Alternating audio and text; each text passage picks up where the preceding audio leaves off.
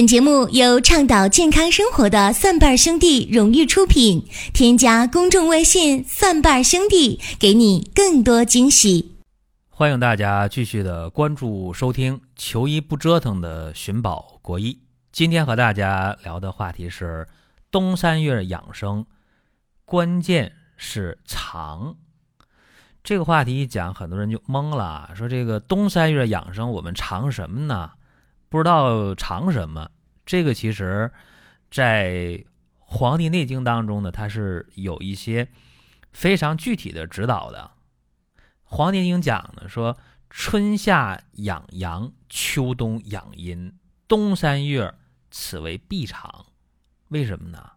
冬天是万物生命潜藏的季节，到了冬天了，在我国北方大部分地区，滴水成冰。哎，这个时候呢，万物必长。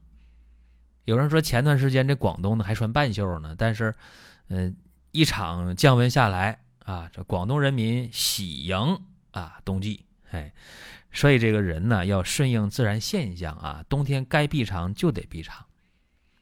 那冬天的闭藏现象，有人就不理解了，说那我看到很多这个北方人。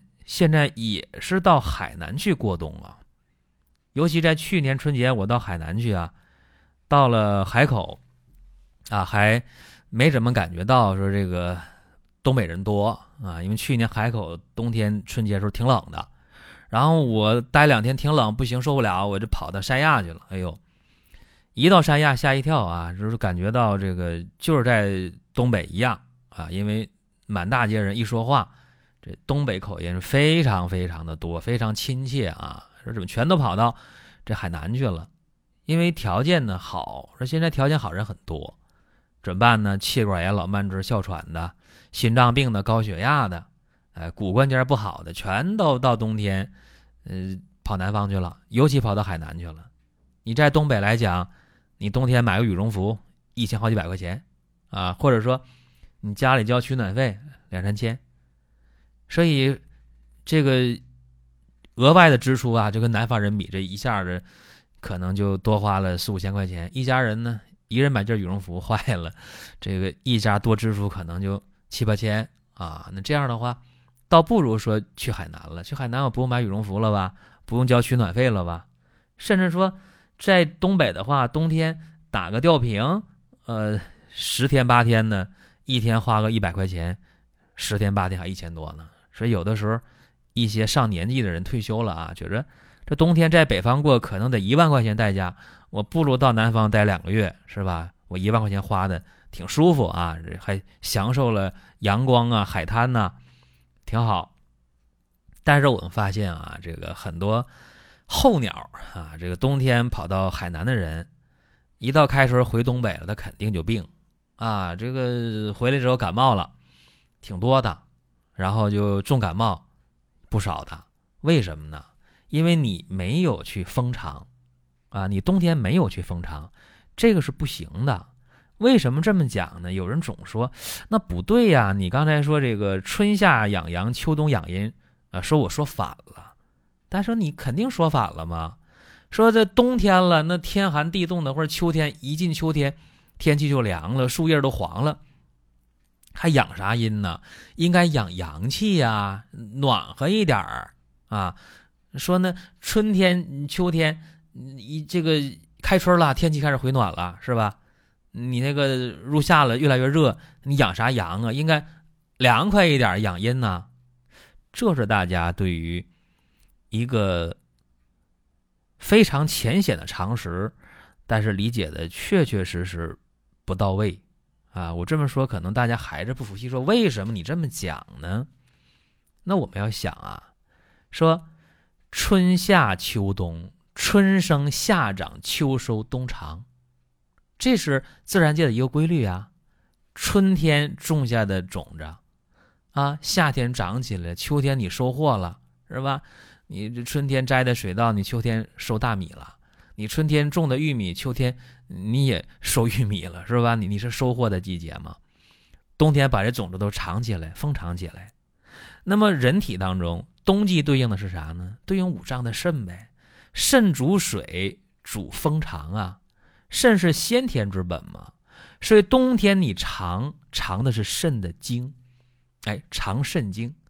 你冬天的时候注意了，你跑到了海南去了，是吧？你毛孔一下就开了，海南热呀，你要出汗的，你一出汗多了，你体内的阴液是不是就少了？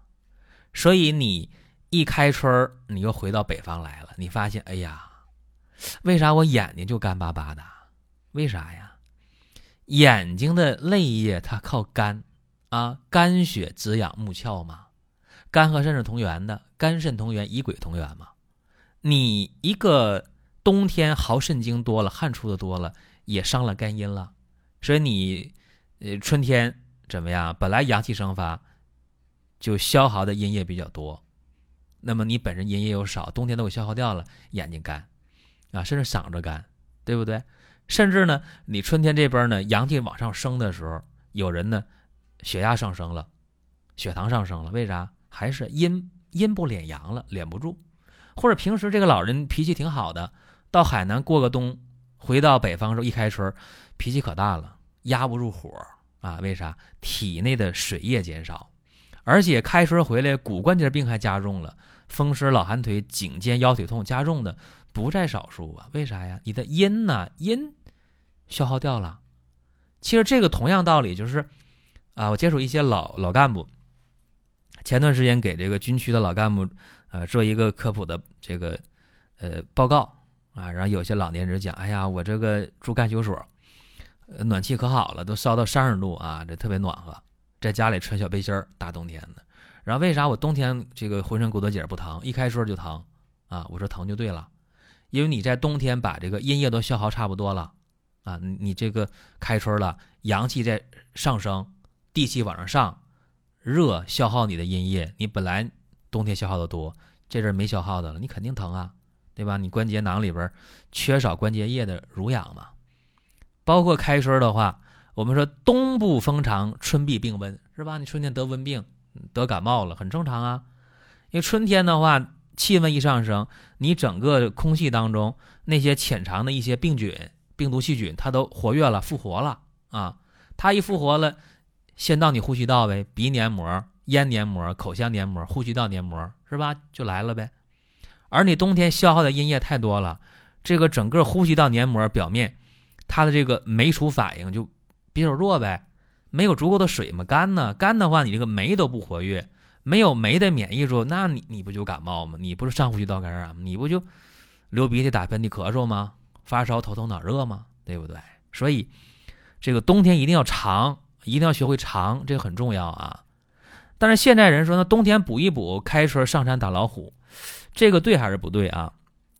补要讲究补的方法，那补怎么讲方法呢？不能乱补啊！前几天和大家讲这个冬季进补第一汤啊，讲到这个当归生姜羊肉汤，讲完之后，这这好家伙，大家反响特别大啊！大家说。那咱们都吃这个当归生姜羊肉汤，都吃这火锅汤啊，把身体补得好好的。然后呢，呃，我们开春都可厉害了啊，身体可好了。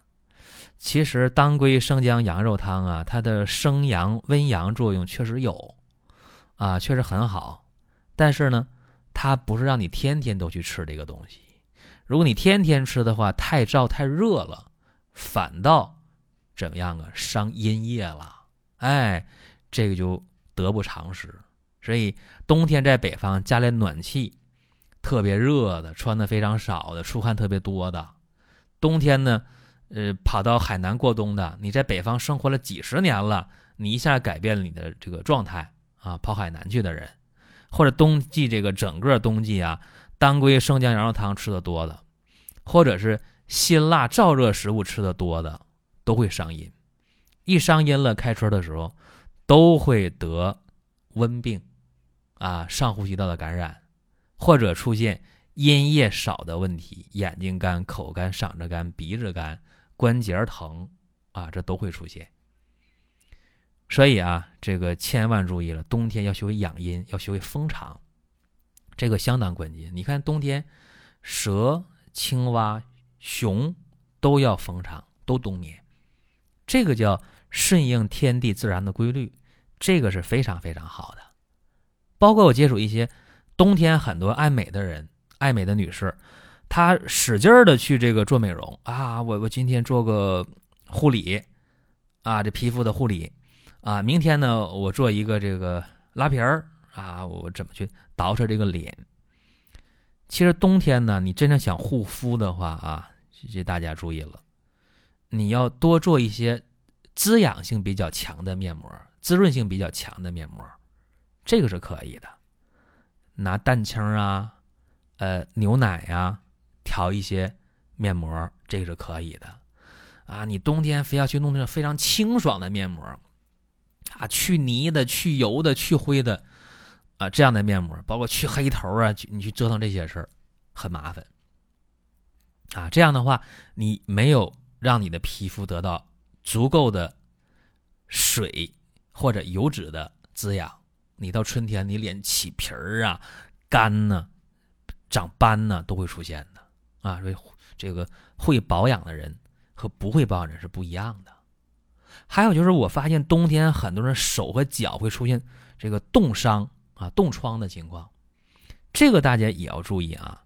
说你手和脚是四肢的末梢，气血循环的尾端了。本来呢，冬天外界环境温度低，你这个手脚呢就容易凉，凉的话微循环差。我们说阳气不达四末，就容易冻伤。因为人是一个恒温动物，对吧？你的体温跟外界不足以对抗的时候，你受外界影响。对吧？那怎么办呢？他这个手脚就跟着降温，降温就冻伤了。这个其实平时啊有这样问题的人，说手脚特别容易凉的人，你注意了啊！我教你一个方法，你可以吃当归生姜羊肉汤，包括多加点葱段、葱白都是没有问题的。哎，这个因人而异啊，千万注意了，你可以吃这样的东西。再一个就是已经手脚冻伤的人。呃，你要注意了，你可以来点儿当归四逆汤，啊，这是一个呃中成药啊，这个中成药的一个方子。这个当归四逆汤，这个用起来其实很好啊。什么叫四逆啊？就是四肢厥逆呗，就是手脚末梢凉啊，气血循环不好这样一个问题。哎，咱们可以用当归四逆汤，哎，来解决。